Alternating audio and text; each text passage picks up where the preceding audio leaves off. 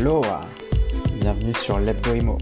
Avec notre podcast disponible tous les lundis matins à 7h, nous voulons vous aider à développer vos connaissances et vous faire découvrir des personnes inspirantes du secteur immobilier. Nous sommes Rob et Flo de mentorimo.fr, mentorat et consulting immobilier, dev perso et investissement alternatif.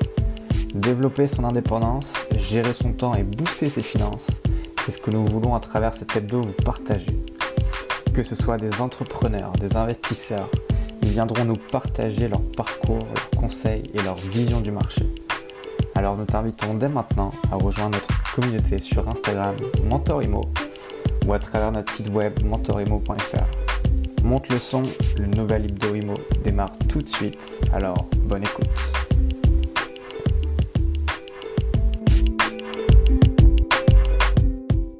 Salut à tous Salut Donc on se retrouve sur ce nouveau podcast euh, où aujourd'hui on a le, le plaisir d'accueillir euh, Arthur Bégaud.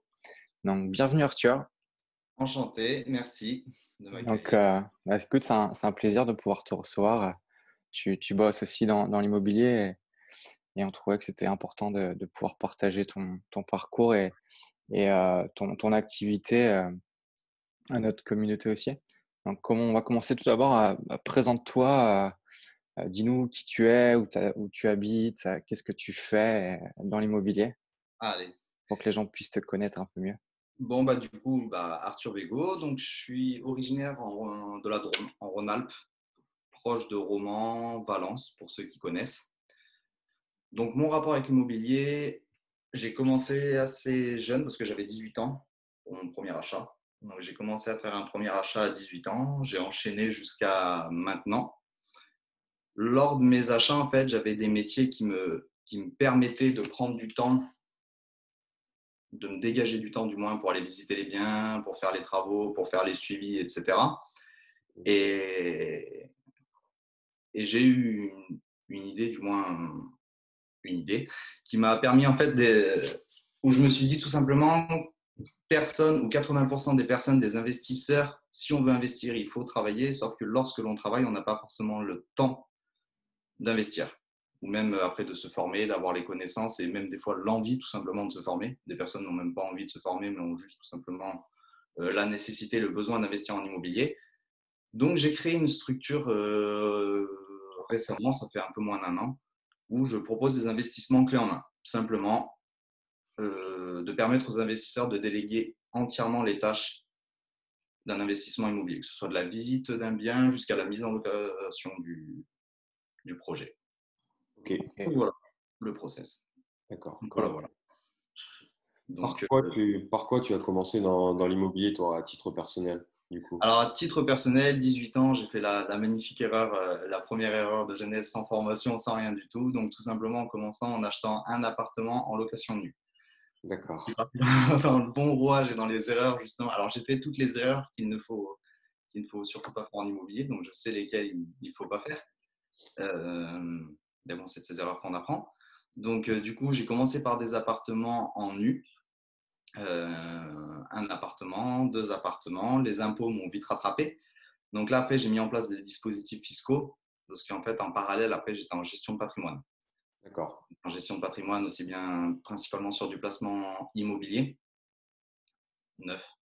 Mhm. On n'en a pas, d'où euh, d'où ma raison d'avoir créé ma, ma propre structure dans de l'investissement immobilier dans l'ancien. Euh, et j'ai dû trouver un système pour venir rentabiliser davantage mes investissements. Le seul moyen était de réduire les impôts. Donc après, j'ai mis en place des déficits fonciers. Ok. Des déficits fonciers euh, sur euh, des biens un peu plus importants, où il y avait 70% du projet qui était lié aux travaux, qui me Mhm. permettent de, de gommer entièrement mes revenus fonciers liés à mes autres appartements. Et là, depuis cette année, je suis parti dans des appartements meublés. Ok. Voilà. Donc de la Investi. aussi.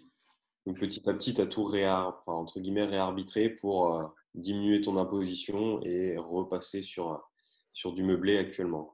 C'est ça. Alors, je continue quand même ma partie en location nue, en déficit, parce que c'est un dispositif, selon moi, qui est très, très puissant. Ça, qui a un peu effet boule de neige, parce qu'une fois qu'on a utilisé son déficit, on est obligé de renchaîner sur d'autres déficits. Donc, il faut faire attention, il faut bien le calculer. Mais si celui-ci est bien, bien calculé, il est quand même très intéressant, aussi bien sur sa partie revenu, parce qu'il permet aussi euh, quand même d'attaquer ses propres revenus de salarié ou ses revenus euh, professionnels. Donc, si on le gère très très bien, c'est très intéressant. Et à la fois ses revenus fonciers qui nous permettent d'avoir vraiment faire le bel, le bel, investissement et surtout qui va donner une bonne plus-value à la revente parce que plus on a de travaux, plus on vient effacer. Donc, on n'a pas peur aussi d'envoyer des travaux un peu de qualité. Mmh Ok. voilà la stratégie. Ça marche. Pourquoi, pourquoi tu es venu à l'immobilier en fait? Qu'est-ce qui t'a fait, qu'est-ce qui t'a poussé à, à, te lancer euh, dans ce secteur plus que, que d'autres secteurs? Alors j'ai fait tout, j'ai un peu de partout, hein, donc j'ai fait aussi des placements financiers. Les placements financiers, c'est très contraignant pour moi, plus contraignant selon moi, euh, contrairement à l'immobilier. Un investissement immobilier, s'il est bien mis en place et bien calculé euh, au début, au départ, il va demander beaucoup moins de temps que du placement financier. Aujourd'hui, j'ai du placement que ce soit en bourse. Alors, j'ai pas encore de crypto, mais j'ai fait des placements en, bourse. Et si on veut vraiment faire des gains aussi importants, des gains nets opérations aussi importants qu'en immobilier, il faut s'y pencher quotidiennement en fait. Mmh. Contrairement à l'investissement immobilier, si le rouage est bien mis en place et la machine est lancée, ça va rouler. À... Bon, ça demande quand même du boulot. Ouais, bien sûr. Ouais, bien sûr. Les cernes, mais on voit les cernes, mais je veux dire par là, ça peut, ça demandera moins de temps avec un gain net opération bien plus intéressant. Au, au, début, c'est sûr que c'est n'est pas, pas simple de tout mettre en place. Euh, mais une fois qu'on est habitué, qu'on a les bonnes pratiques, les bonnes techniques, euh, voilà, ça, ça, roule assez facilement. Ça, c'est clair. C'est sûr. Il ne faut pas se tromper. Il faut non, non, non, c'est clair. Ok. Et toi, du coup, à titre, à titre perso, qu'est-ce que tu préfères, euh, qu'est-ce que tu préfères dans l'immobilier? À titre perso, alors, euh, l'offre d'achat. Ouais. Là où on rentre dans l'agressivité pure. Et c'est les phases les plus intéressantes où c'est la partie négociation, on rentre dans la partie négoce et, et à la première visite, être agressif à la première visite. Et du coup, quelle est ta, quelle est ta plus belle négociation alors? Eh bah, alors là, c'est un peu particulier, mais c'est sur des locaux, sur des locaux commerciaux où on a fait du changement de destination. Euh, c'est un peu particulier là aussi parce que c'est là où il faut avoir une assez bonne connaissance fiscale. Donc là, j'ai été appuyé d'un côté. On sait qu'on n'a pas le droit de faire du déficit foncier sur des locaux commerciaux, c'est strictement interdit, sauf si le jour de l'acte authentique, ils sont déjà considérés comme non plus commerciaux, mais destination d'habitation. Donc là, on a joué un peu sur ce rouage, mais on a pu faire une négociation où, où on était à 400 et quelques euros du mètre carré à l'achat. Ok. Voilà. Que chez nous, on tourne à peu près entre 900 et 1200 euros le mètre carré. Ok. Voilà. Donc Sur du commercial, quoi. Alors, c'était un commercial déjà en changement de destination. Donc, il y avait une réelle valeur voilà, qui était vendue à, je crois qu'on était dans le bas du marché, on était dans les 900 et quelques euros. Mais, mais après l'étendue des travaux, le désavantage, c'est quand on fait du changement de destination, qu'on rachète un bien qui était à destination commerciale, les travaux sont très très importants aussi de l'autre côté parce que tout ce qui est arrivé, évacuation, c'est la, catastrophe. Mmh mmh. Ouais, c'est pas prévu pour, c'est clair. C'est ça. Exactement. Donc voilà l'opération sur laquelle j'étais le plus, le plus fier et c'est celle qui m'a permis de faire un des plus gros déficits fonciers euh, depuis le début. Alors c'était pour toi, c'était pour tes clients du coup Alors ça c'était pour moi perso. Après, malheureusement pour mes clients, c'est là où, c'est compliqué parce que des fois il y a la pas du gain qui, attire un petit peu, où on propose des projets, euh, des projets relativement rentables. Le dernier qu'on a proposé, euh, que j'ai qu'on a mis en place, on est quand même sur, euh, sur des rentabilités qui sont très intéressantes. Alors, à savoir, je ne travaille jamais sur de la courte durée. Ouais. Voilà. Pour l'ensemble de mes clients, c'est des personnes qui n'ont déjà d'une pas le temps d'aller visiter un bien. Donc, si on leur dit qu'il faut gérer, gérer une conciergerie ou même gérer le concierge qui va faire les entrées et sorties, c'est un bordel monstre. Donc, on va raisonner que en longue durée. Et sur la longue durée, dernièrement, on est tombé sur un 14,6 de renta brut sur la location longue durée. Donc là, c'est une des plus belles opérations qui a été mise en place euh, dans notre secteur. Mmh Pas un investissement clé en main. C'est-à-dire une personne qui ne fait rien va trouver un investissement à 14,6. Ok. Donc tu, pars uniquement sur du meublé en fait, meublé à l'année? Alors, euh, là, ce monsieur, dans le cadre où on avait près de 80% du bien était en travaux. Donc là, on travaille en régime réel. Ouais. Ok. Pas meublé, régime réel. On, c'est le désavantage qu'on a chez nous, dans la Drôme, sur notre commune, on n'a pas d'université, on n'a pas de, de, de, grands pôles, des grandes écoles. Mmh Donc, on peut toucher du jeune actif. Les jeunes actifs, si on leur met un logement meublé dans notre zone à nous, on va avoir un turnover qui va être relativement plus important. Tout simplement, le déménagement est beaucoup plus facile quand on n'a pas ses meubles dans l'appartement. Oui. On a posé sa dédite, on n'a pas à se tracasser pour euh, le déménagement. On fait quand même du meublé, mais une personne qui a vraiment pas du tout envie de s'embêter, on va le conseiller de faire de la longue durée ou sur euh, la location nue classique. C'est une stratégie, voilà. Après, c'est des stratégies différentes, même Mhm. si 80% reste en meublé. D'accord. Voilà, 80% c'est du meublé. Après, ça dépendra du profil de la personne, quoi. du profil, de, de ses revenus. Voilà, il y a plein de, plein de critères qui rentrent en compte et, C'est ça. et justement, c'est à toi de, les, de, de- de calculer tout ça. Ok, ça ça. marche. Si, euh, si tu faisais pas d'immobilier, qu'est-ce que tu ferais du coup? Mm. Parce que là, au final, ça occupe toutes tes pensées et, et- et tout ton temps, que ce soit à titre euh, de société ou, ou à titre perso. Euh, Est-ce que tu as, autre chose qui te passionne? Est-ce que tu ferais autre chose euh, que de l'immobilier si tu pouvais? Alors, bah, je pense que je ferais soit du placement financier, du coup, j'aurais plus de temps, donc je partirais sur, euh, sur le financier, ou, ou bêtement, je pense que j'aurais fait des études pour devenir coiffeur barbier. D'accord. Ok. Voilà, totalement différent, hein, totalement différent, mais, mais très Ouais, bah. intéressant aussi au niveau business. Donc, euh, donc voilà. Et Du coup, du coup, l'idée, c'est d'acheter un immeuble et d'avoir un coiffeur barbier euh, en rez-de-chaussée. quoi. exactement. Où j'ai mon beau-frère qui est déjà en train de passer le, le BP coiffure. Ok. Va falloir trouver l'immeuble. Voilà, c'est ça. Comme ça, après, quoi- coiffeur gratuit euh, Exactement. à vie. C'est pas mal. Ok. Ok, ok. J'ai une Ouais. petite question, Arthur. Vu que tu es dans l'IMO, tu arrives à vendre des produits, euh, euh, des produits financiers liés à l'immobilier à, à des clients. Tu en, fais aussi pour toi. Euh, Aujourd'hui, tu es, locataire ou tu es propriétaire de ta RP Je suis propriétaire. Ok. Ton secteur fait que. euh, Voilà, Tu- je, suis, je suis devenu. Alors, tous mes, j'ai fait par contre ma RP au dernier moment. C'est-à-dire que j'ai d'abord mis tous mes investissements en place avant de devenir propriétaire. D'accord. Ok. Là, j'ai décidé de, de m'installer un petit peu, de me poser où, où on a fait construire une maison. Voilà, Ok. classique. Mais, mais en tout cas, au début, j'avais peur aux yeux de la banque que ça bloque financièrement aussi, et qu'ils me disent Bon, bah, Arthur, tu n'es toujours pas propriétaire de ta résidence principale. Alors que pas du tout au final. La dernière fois, j'avais rendez-vous là parce que j'ai un nouveau projet qui part avec mon banquier. Et il m'a dit euh, il le sait très, très bien que la RP ne va pas durer des années. Alors, en restant déjà deux ans, ça sera déjà un, un Ok. très grand pas. Voilà. Cool. Donc voilà. Ok. Ok. Tu es locataire et propriétaire. Quoi. Exactement. Après, peut-être que euh, la relation avec ton, ban- ton banquier aide aussi. Peut-être que lui investit déjà et, euh, ou investit aussi. Et forcément, il, il maîtrise la chose. Alors que la plupart du temps, bah, les, certains conseillers ne comprennent pas forcément le but. C'est ça. Alors après, à savoir que moi, j'ai la relation directement avec le, le directeur de ma banque. Hum, Du coup, en fait, euh, où ils ont, ils ont une délégation en interne qui est assez importante. Donc, c'est eux-mêmes qui décident de prendre le risque. Ça part pas dans des bureaux à Lyon ou à Grenoble pour notre part à nous en Rhône-Alpes.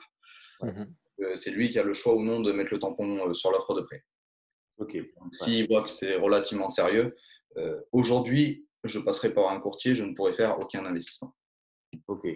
Voilà. Donc, bah, clairement, je- aucun courtier ne me suivrait sur le dossier puisque j'ai une société qui n'a même pas encore de bilan. Euh, je n'ai pas d'autre. Non, non, mais c'est c'est- c'est- c'est hyper intéressant ce que tu dis parce que ça permet euh, justement à ceux qui nous écoutent de, de se rendre compte qu'il faut, euh, qu'il faut choper la bonne personne en fait. Je suis Ouais. d'accord. Qu'il faut, euh, qu'il faut avoir le bon contact et c'est pas euh, le conseiller qu'on a depuis 20 ou 25 ans qui est forcément ce bon contact. Euh, voilà. Donc, il, faut, il faut cogiter à tout ça aussi. Ok. Bah, on, on ne cesse de le répéter, mais le réseau en immobilier, c'est c'est ce qui fait le- la réussite dans, dans ce domaine, en fait. Sans réseau, euh, on ne on peut pas aller aussi loin que, que ce qu'on veut, en fait. Tout dépend des objectifs, mais c'est vrai que c'est important d'avoir un réseau solide, quoi. Ouais, carrément. C'est vrai, c'est vrai. Euh, Sur les travaux, sur le, la partie Sur- bancaire. Voilà. Sur les travaux aussi, c'est c'est là-dessus où du coup ma société arrive à jouer parce que du coup on arrive à un certain volume euh, de travaux. Là, euh, aujourd'hui, où je sais pas, on a mis à peu près une trentaine d'opérations en place.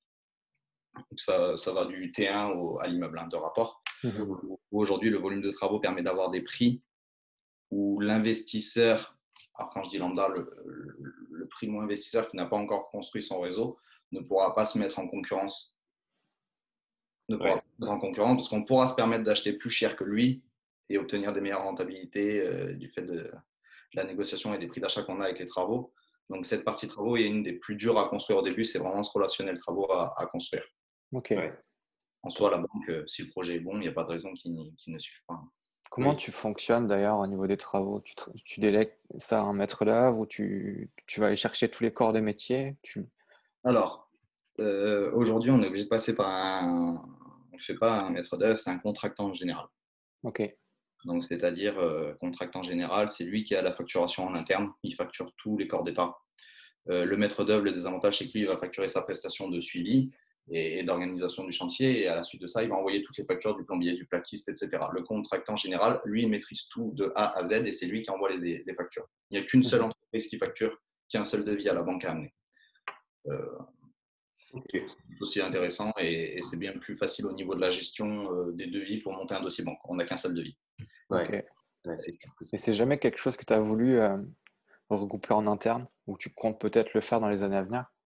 Voilà, après, j'ai beaucoup, voilà, beaucoup de projets qui, qui arrivent. Voilà, donc après, c'est sûr que là, l'idée, euh, comme je viens de dire, je l'ai monté assez récemment, ça fait un petit peu moins d'un an. Hmm. Oui, il y, a, y, a beaucoup de projets qui, qui, se mettent en place. Là, le prochain projet qu'on a mis, c'est le fait du suivi locatif déjà. Donc, pas la gestion locative, le, suivi locatif. Ok. Parce que euh, c'est la prochaine étape qu'on a validée, pré-validée, où ma compagne va m'accompagner dessus aussi, m'épauler sur ce projet parce qu'il est relativement lourd. Mais c'est de permettre aux investisseurs de faire le choix entre l'autogestion, donc c'est-à-dire gérer eux-mêmes leurs biens, ou le transmettre directement à une agence. Mmh euh, transmettre directement à une agence qui va prendre 5-6% hors taxe du montant des loyers. des fois, ça fait un peu. Ouais. Euh, ça fait un peu mal. quand on se rend compte que son locataire n'a pas bougé depuis un an et demi et qu'ils nous ont pris 6% du montant des loyers. Euh, voilà. Le suivi locatif, c'est vraiment de permettre à l'investisseur, en quelque sorte, de payer que lorsqu'il y a matière à payer, qui nous délègue au niveau euh, délégation, au niveau des états des lieux et des visites. C'est un outil de délégation. Ah, c'est vrai que c'est important de pouvoir commencer à maîtriser. Après, tu vois, là, ça fait un an que tu es lancé, donc tu vas commencer à optimiser ton, ton système. Mais c'est top. C'est top de pouvoir proposer ce, type de prestation. C'est vrai que, l'IMO aujourd'hui, comme tu disais tout à l'heure, hein, c'est hyper, hyper chronophage et ça demande beaucoup, beaucoup de temps. C'est soit tu consacres euh, beaucoup de temps à, tout ça, parce qu'il y a une grosse phase de recherche, de, de, montage de réseau qui, qui demande énormément de temps en fait. Mmh. Ou soit tu fais du clé en main comme toi tu proposes. Donc c'est cool. C'est ça. C'est bien. C'est comme un compromis. Un investisseur qui n'a jamais fait un compromis, mmh. c'est quand même très particulier. Euh, arriver à un compromis et quand le notaire il passe 47 pages en 7 minutes, mmh. voilà, il faut, faut, quand même anticiper ça. Une personne, euh, j'ai toujours dit ça parce que je me souviens lors de la signature à mes 18 ans du premier compromis, quand je suis sorti du notaire, je me suis dit, mais qu'est-ce que j'ai fait?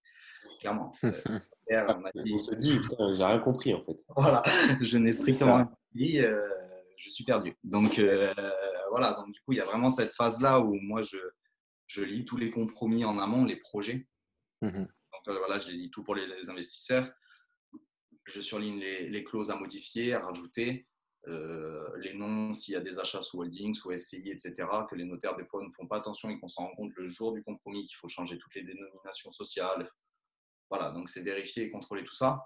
Et, et, idem pour les diagnostics. Un investisseur ou un primo-investisseur qui n'a jamais eu un diagnostic, Là, c'est super important de se former aussi.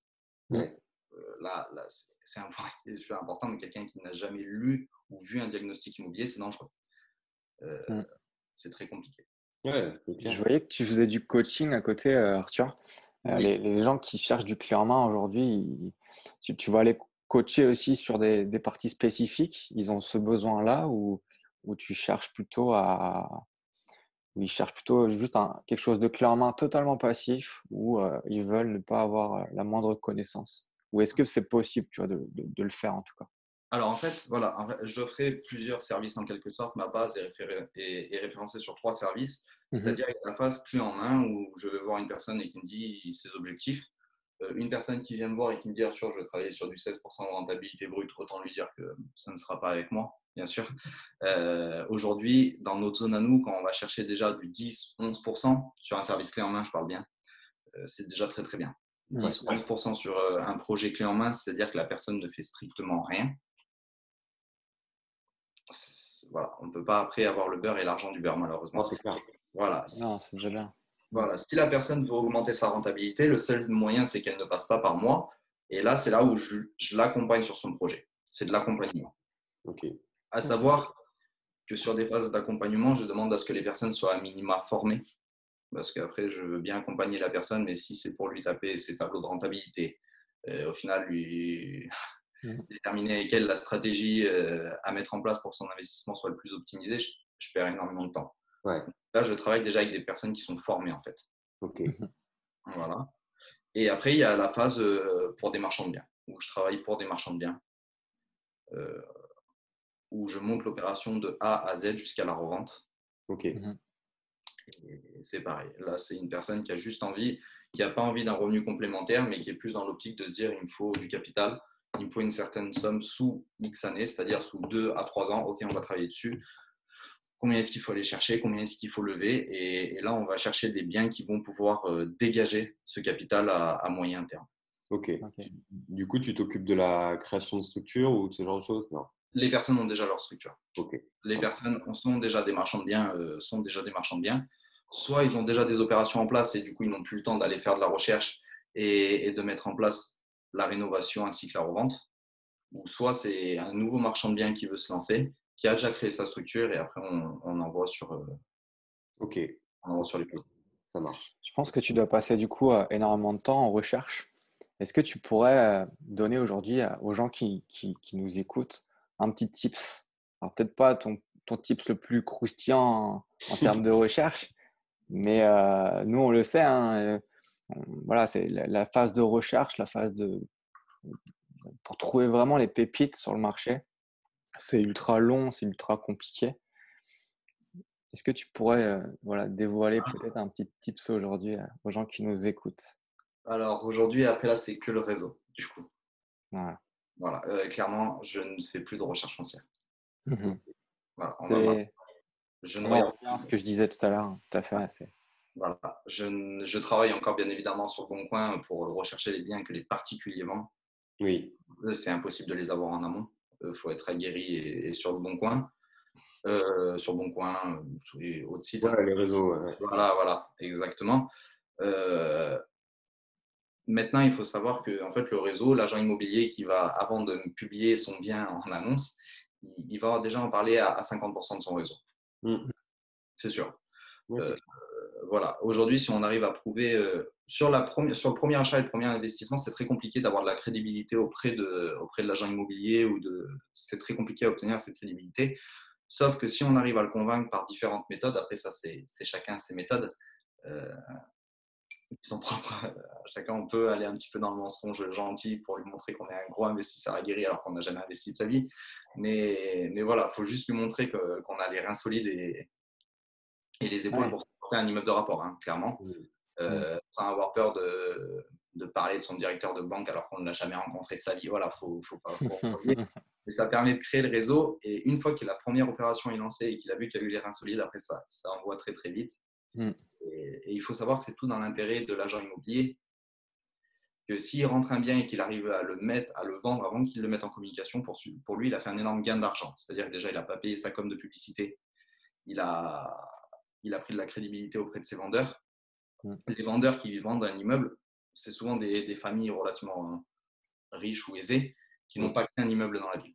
Mm. Mm. Pas qu'une maison de ville. C'est-à-dire qu'ils en ont peut-être 3, 4 et ils commencent à en vendre un. S'ils voient que l'agent immobilier a bien fait son taf en 3-4 jours, les autres sont pour l'agent immobilier. Ouais, ça va vite derrière, c'est clair. Voilà, donc pour l'investisseur. Donc voilà, du coup, euh, la construction de réseau, c'est fait par ça. Mais après, je suis anti aussi, il y a des personnes qui, c'est des méthodes, mais qui s'amusent à, à- à dire aux agents immobiliers, bah voilà, moi, si je suis en courant en amont du bien, on peut aller manger à un restaurant. Non, clairement, chacun son, chacun son métier. euh, vous m'apportez le bien, je, on Mhm. travaille dessus. Si ça s'avère intéressant, on avance et, et c'est finançable. Quoi. Ok. Est-ce que tu fonctionnes en donnant-donnant? C'est-à-dire que si quelqu'un t'apporte une affaire demain, est-ce qu'il peut le, le récupérer derrière ou pas? À la revente, ouais. à la revente Si tu travailles avec un marchand de biens, par exemple, le marchand de biens, au lieu de le vendre en direct, est-ce qu'il va travailler que Alors, ton propre réseau, s'ils si, si, sont, si sont, par exemple, négociateurs ou... Alors, bah, alors sur de l'investissement clé en main, c'est très très facile parce que les personnes, dans tous les cas, n'auront pas le temps de s'en occuper. Ouais. Donc pour ça, il n'y a, a, vraiment aucun doute, euh, ils passeront automatiquement par une agent. Euh, mmh à savoir que 80% de mes clients n'ont jamais visité leur bien. Alors là, c'est très, très focus, c'est-à-dire qu'eux, ils ont tapé les chiffres et c'est de la confiance. Ouais. Ils ont vu des photos, des vidéos, ils ont validé, ils s'en foutent de l'intérieur, hein, clairement. Euh, ils ont validé la zone, ils connaissent la rue par cœur, ils ont une étude de marché parce que je leur fournis une étude de marché. Mais en soi, ils, ne sont pas rentrés dans l'appartement. Ouais, pas forcément dans le secteur.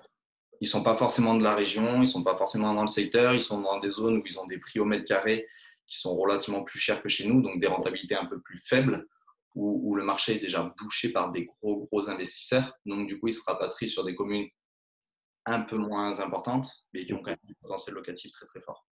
Ok. Ok. Donc, voilà. mais oui, ça passera par des agences. Ouais. Voilà. Moi, je ne fais pas de vente de biens ou sauf si celui-ci euh, me dit je vends mon bien, je dis bon, bah, ça peut convenir à un des investisseurs aussi que j'ai, bah, on, fait la bascule entre investisseurs en fait. Mmh. Ouais, c'est un, avantage aussi. Hein. Mmh. Ça marche. quel, est ton, quel est ton rêve, ton plus grand rêve? Mon plus grand rêve euh, bah Déjà, en fait, c'était de créer une structure, de créer ma société. Donc ça, je l'ai atteint. C'était pas des placements immobiliers, donc ça, je, je l'ai fait. Mmh Après, euh, vous dire de m'arrêter de travailler, d'être entier, c'est pas un de mes rêves. Justement, je pense que ça, ça c'est pas quelque chose qui m'excite. Autant vous dire, de me dire, voilà, c'est pas du tout quelque chose qui m'attire. Euh, si je me lève le matin et que j'ai pas un objectif en me levant de suite ou de me dire, allez, il va falloir envoyer, va falloir aller travailler, je vais très très vite m'ennuyer, très très vite me lasser. Mais un de mes futurs, ça serait aider justement des entrepreneurs à créer leur société. Ok. Voilà, donc c'est-à-dire lancer des, jeunes entreprises. Voilà, ça, ce serait un de mes rêves, d'aider des, jeunes motivés, des personnes. Pas forcément, dans, pas forcément dans l'immobilier, du coup. Pas forcément dans l'immobilier, parce que la plupart bah, de mes clients, du coup, ne travaillent pas dans l'immobilier. Je vois qu'il y a des branches qui sont très, très intéressantes au final en échangeant un peu avec, en échangeant avec eux. Mais, mais voilà, du coup, ça serait vraiment à faire, après faire de la création d'entreprise. Ok. Parce que c'est une autre diversification aussi de placement qui est tout aussi intéressante que l'immobilier. Ouais, ok. On a eu du mal à, à, savoir, Arthur, euh, pour, pour pouvoir faire ce, podcast. Moi, j'ai une question. Qu'est-ce qui te fait gagner aujourd'hui le plus de temps, en fait, dans, ton, dans ta vie de tous les jours? Qu'est-ce qui me fait gagner le plus de temps? Dans mon métier ou dans ma vie de tous les. Euh, dans mon métier? Dans. Ouais, pour, plus dans ton métier, du coup. Ok, mon métier, bah, du coup, j'ai quand même ma famille. Parce qu'au final, étant donné que je travaille beaucoup, je suis très, très bien entouré. Donc, ça me permet quand même de. Voilà, même si ma conjointe travaille à côté, mais je veux dire, voilà, c'est, j'ai quand même très grande aide à ce niveau-là, au niveau de la maison, etc., euh, pour m'aider au niveau administratif.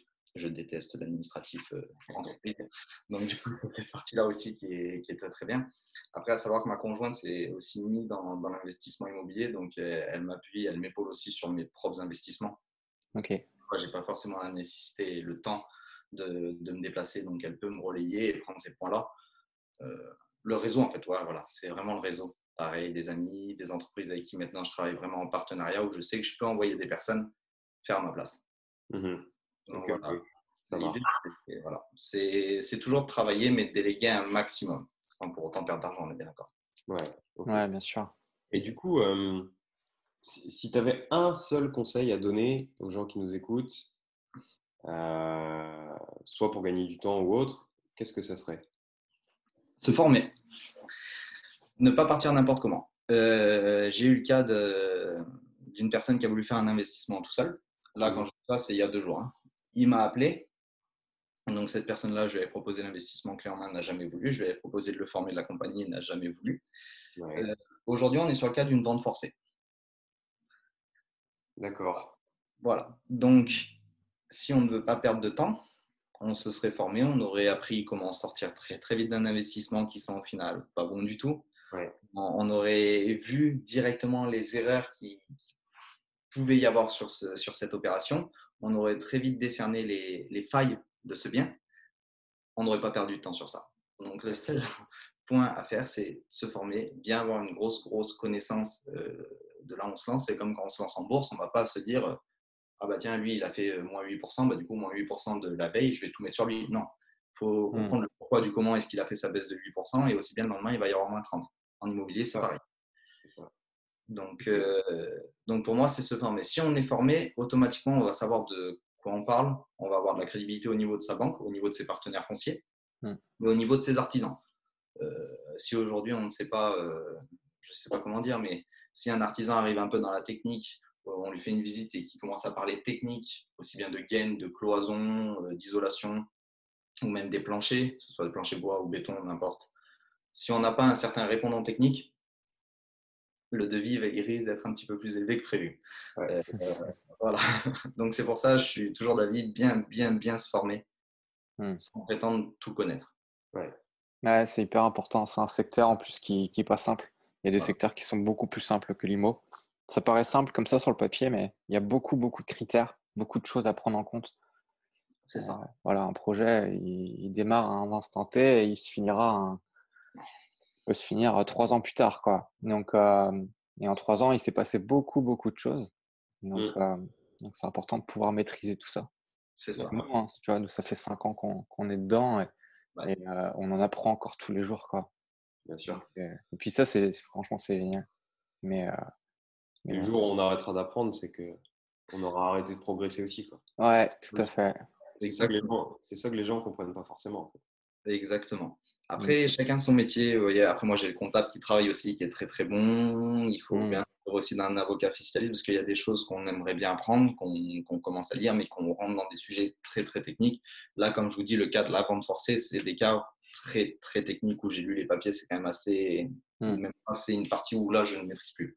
Voilà, c'est entre les mains d'un avocat qui prend cette partie-là et, voilà. ok. On n'en a pas parlé, mais est-ce que euh, tu fais de la construction aujourd'hui? Alors en VFA, c'est-à-dire euh, sur de la construction neuve, de la vente sur plan, des choses comme ça ou... Ouais, ouais, ouais. Ou c'est uniquement de la réno en fait que tu fais? Alors, soit on va faire de la réno. Alors moi, pour ma part, déjà, j'ai fait construire ma maison à, ouais, ouais. Hmm. Déjà, voilà, là, je suis parti dans le neuf à titre personnel. Mais euh, il y a des dispositifs fiscaux aujourd'hui. Parce qu'étant donné qu'avant, en fait, j'étais conseiller en gestion de patrimoine, j'adore aussi euh, jouer sur les impôts. Mmh quand il y a des dispositifs fiscaux, alors je ne parle pas du Pinel, parce que le Pinel, chacun a son propre avis là-dessus. Euh, voilà. Euh, aujourd'hui, il y a des dispositifs fiscaux. On a un copier-coller du Pinel qui est arrivé dans l'ancien, où en fait, on va prendre de l'ancien et on va partir vraiment sur du neuf. Euh, pour moi, acheter, acheter et construire une maison ou un immeuble ou une petite barre, c'est quand même très, très, très technique, aussi bien même en règle d'urbanisme. Il faut avoir mmh. des très grosses connaissances. Et, et aujourd'hui, construire du neuf, soit on décide de trouver un bien qui est idéalement placé et tout le raser, soit on va s'amuser à, s'étendre un petit peu, à, sortir un peu de la ville pour trouver des, terrains fonciers. À savoir que plus on s'étend et plus on s'élargit de ces grandes villes, on va arriver dans des villages qui sont assez patrimoniales, avec des prix d'achat qui sont très très élevés, où c'est souvent des cadres supérieurs, etc., qui habitent dans ces genres de communes, mmh où là, en termes de rentabilité, on n'est pas bon. Donc, je suis pas forcément, pour l'instant, du moins, je ne suis pas forcément. Donc, dans, dans, dans, ton secteur, plus tu sors de la ville, plus c'est cher. Exactement. Sur de la RP. OK. Sur de la RP. Plus on sort, plus on arrive, nous, sur des collines, où on a le vue justement sur tout Roman, on voit Valence, voilà, on voit toutes les villes, où là, c'est à ses côtés. OK. Et, on ne trouvera pas des terrains de 400 ou 500 mètres carrés. C'est des grandes parcelles de terrain de 1002, 2000 mètres carrés. Euh, Ok, ça marche. c'est assez, assez, marrant parce que nous, c'est vrai que, à part si c'est sur la côte, euh, si on sort de, de, la ville, on se retrouve dans la campagne et c'est moins cher que la ville. Hmm. Ça, ah, tous, les, tous, les, marchés sont différents. Ouais, c'est ça. C'est pas pareil, quoi. Alors après, par contre, le locatif est, pas bon. Ouais. Par contre, le locatif n'est pas bon du tout. Euh, si on veut faire du locatif, on, on, a une très très forte demande en plein centre-ville. Euh, à l'extérieur, euh, beaucoup moins. Ok. Voilà. Très bien. Qui tu nous recommanderais de faire venir sur, sur ce podcast? Est-ce que tu as quelqu'un qui te vient à l'esprit? Bah, J'ai échangé avec une personne sur Instagram plusieurs fois que je trouve très, très, très, très bien et très intéressant, c'est l'avocat fiscal, euh, Thomas le fiscaliste. Ok, ouais, je, je vois, ça marche. J'ai déjà échangé plusieurs fois avec lui, justement sur des process de déficit foncier, d'abattement, etc. Donc, on a déjà échangé plusieurs fois ensemble. Donc, après, c'est toujours pareil. Moi, je suis totalement nouveau sur Instagram. Donc, euh, très, très compliqué les réseaux sociaux. Mais je veux dire, du coup, j'étais assez méfiant au tout début des personnes qui pouvaient se monter sur Instagram et prétendre être euh, avocat, etc. Donc, euh, à chaque fois, je mène mes petites enquêtes, je regarde, je suis, je pose des, plus ou moins des questions pièges, en quelque sorte, voilà, pour voir s'il y a en face. Et là, au final, je me suis rendu compte que cette personne est quand même très, très qualifiée. Ok. Il a des connaissances fiscales très, très puissantes. Ok. Ok. Euh, voilà, on a échangé avec lui, j'ai envoyé un de mes amis le contacter. Voilà, c'est. comme quoi, le, réseau se fait même sur Instagram, c'est ça qui est bien. Malheureusement, je ne savais pas, mais oui, c'est bizarre. Au début, ça paraît très très bizarre, mais quand on s'y prend, c'est top. Ah, c'est un, réseau social. Ouais, c'est ça. Ouais, c'est top. Euh, tu parles d'Instagram. Aujourd'hui, si, si les auditeurs ont trouvé notre échange intéressant, où c'est qu'ils peuvent te retrouver, Arthur? Ah bah alors sur Instagram du coup, donc euh, Arthur, sur Arthur sur euh, Arthur Bego Immobilier et sur Facebook aussi. Euh, Facebook aussi. Après j'avais essayé de mettre la chaîne YouTube. Alors YouTube j'en ai vraiment. Alors tourner des vidéos, ce que vous faites c'est un boulot totalement dingue. Faire des voilà, je, n'aurais jamais le temps d'alimenter une chaîne YouTube comme d'autres personnes peuvent le faire parce que c'est vraiment un boulot à part entière. et, et, et j'aurais pas les le contenu que certaines personnes peuvent avoir sur ce genre de chaîne. Ok. Donc voilà, mais après, principalement sur Facebook et sur Instagram, où, là, c'est plus sur de la publication d'opportunités d'investissement. Ok, ça marche. Voilà. Yes. Est-ce qu'il y a une, une question qu'on n'a pas abordée que tu aurais aimé euh, aborder?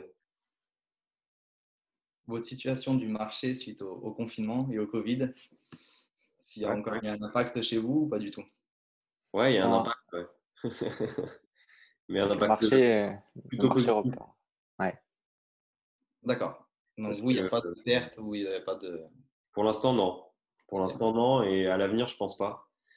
Euh, je pense que Romain sera d'accord avec moi. Le, le, confinement a fait réfléchir beaucoup de personnes qui sont dans les grandes villes, euh, qui n'ont pas d'extérieur, qui ont un 40 mètres carrés. Et pour le prix d'un 40 mètres carrés, ils pourraient avoir une maison de 150 euh, ici.